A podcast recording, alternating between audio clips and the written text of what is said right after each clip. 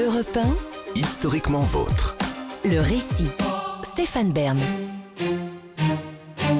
On la surnommait Pampan. Oh, rien à voir avec le lapin, mais tout avec la panthère pour son fort caractère et sa soif d'indépendance.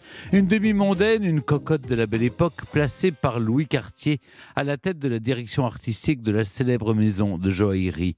Je vous raconte maintenant Jeanne Toussaint, une panthère qui a fait de nombreux petits. Elle est l'emblème de la maison Cartier depuis plus d'un siècle maintenant, la panthère. Animal à la fois sauvage et élégant, peut-être le félin le plus féminin du bestiaire, cette panthère, on la doit à une femme extraordinaire, une joaillière de talent. Rien ne prédestine Jeanne Toussaint, qui voit le jour en Belgique en 1887, à devenir l'un des plus grands noms de la joaillerie. À Charleroi, sa mère est dentelière. Elle s'use les mains, les doigts et la santé à longueur de journée. Le père est mort prématurément.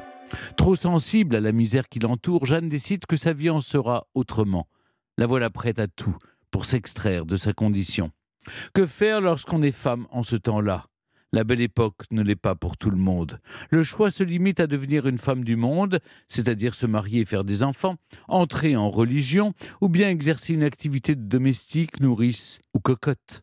Jeanne Toussaint choisit cette dernière option. Elle est toute petite, plutôt mignonne, un nez un peu busqué, mais surtout elle a une personnalité bien trempée. Elle fait partie de ces gens qui ont une autorité innée. Quand elle parle, on l'écoute. Son caractère et sa soif d'indépendance inspirent très tôt un surnom à son entourage, Pampan, parce qu'elle est une vraie panthère. À 16 ans, Jeanne rencontre Pierre de Quinsonnas, un jeune comte qui tombe amoureux d'elle et l'emmène à Paris. Avec Émilienne d'Alençon, Liane de Pougy et Caroline Otero, celle qu'on surnomme les trois grâces de la belle époque, avec sa sœur Charlotte, mais aussi une certaine Gabrielle Chanel qui devient rapidement son amie. Jeanne Toussaint est une cocotte. Elle passe de bras en bras, d'homme en homme, jusqu'à ce qu'un soir, chez Maxims, où son cœur bat la chamade pour la première fois.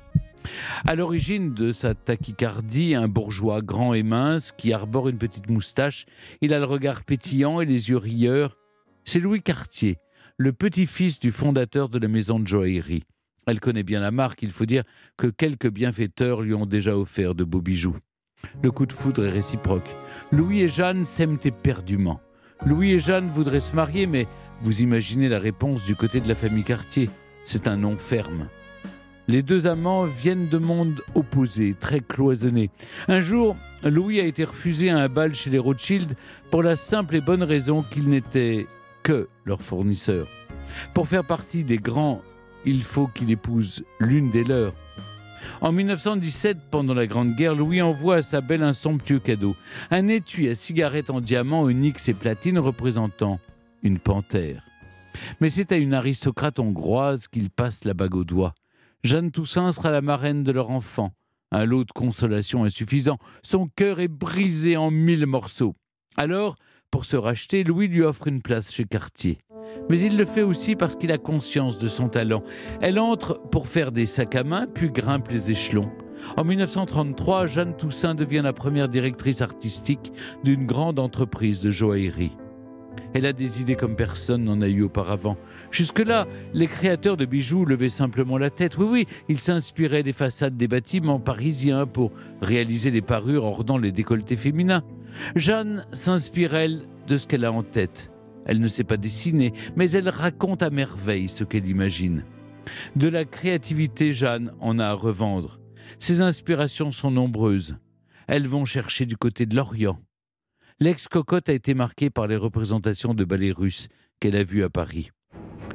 Le sacre du printemps de Stravinsky, par exemple, avec ses costumes rouges écarlates, ses couleurs éclatantes, ses femmes aux cheveux dans le vent, ces hommes à moitié nus qui incarnent l'exotisme, une certaine forme de folie et surtout de liberté.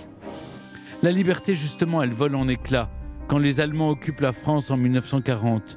Jeanne Toussaint se bat à sa manière, non pas avec des fleurs, mais avec des bijoux. Elle conçoit une broche représentant un oiseau triste, tête basse, enfermé dans une cage. Plus qu'un accessoire, c'est un symbole, une allégorie de la situation désastreuse de son pays. Il faut l'exposer. La joaillière la place dans la vitrine de la boutique quartier du 13 rue de la Paix à Paris. Ainsi, la broche est visible aux yeux de tous, même de l'occupant. Les Allemands comprennent vite qu'il s'agit d'un affront. La Gestapo l'arrête.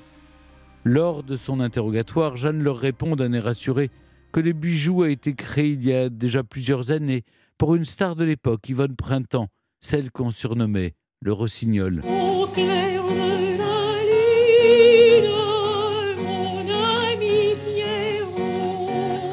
C'est grâce à l'entremise de son ami Gabriel Chanel que la créatrice effrontée est libérée. En 1944, quand la France l'est à son tour, Jeanne Toussaint récidive en créant une nouvelle broche. Cette fois, la cage est ouverte. L'oiseau est devant, les ailes déployées et prêt à s'envoler. Après-guerre, la joaillière va vite revenir à un autre animal, son préféré du bestiaire. J'ai nommé la panthère. Avec Jeanne Toussaint, Cartier devient moderne. Cartier devient aussi animal. La joaillière s'inspire du bestiaire. Elle envoie son dessinateur au Jardin des Plantes à Paris pour croquer les animaux. Le résultat est saisissant de réalisme.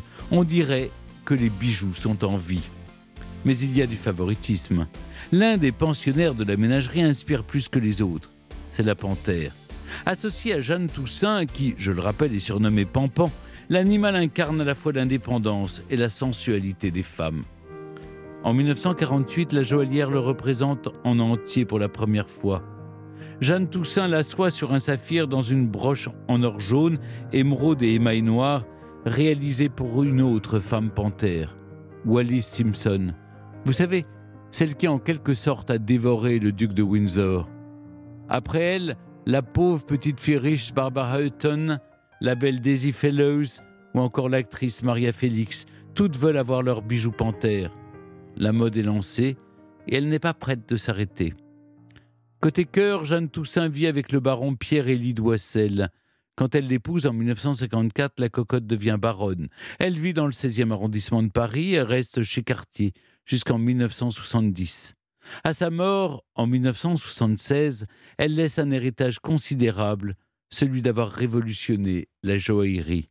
Dans la jungle qu'est le monde du luxe, des panthères vont être lancées sous toutes les formes colliers, bagues, bracelets, parfums. En 2012, le fauve devient aussi star de cinéma. Pour célébrer ses 165 ans, la Maison Cartier sort un film qui a nécessité deux ans de travail, dont six mois de tournage dans cinq pays différents pour un résultat de 3 minutes 30. Quand on aime, on ne compte pas. L'œuvre, qui se présente comme une épopée onirique, comptabilise un budget pharaonique de 4 millions d'euros. Dans la vitrine de Cartier, une panthère de platine et diamants se libère de ses pierres, prend vie et bondit. On la retrouve dans la Russie des Tsars, puis face à un dragon chinois ou encore dans le palais du Maharaja en Inde, avant son retour place Vendôme. Un bel hommage à Jeanne Toussaint, qui a fait de la panthère l'emblème de la maison Cartier et grâce à qui les femmes peuvent assumer leur part de félinité.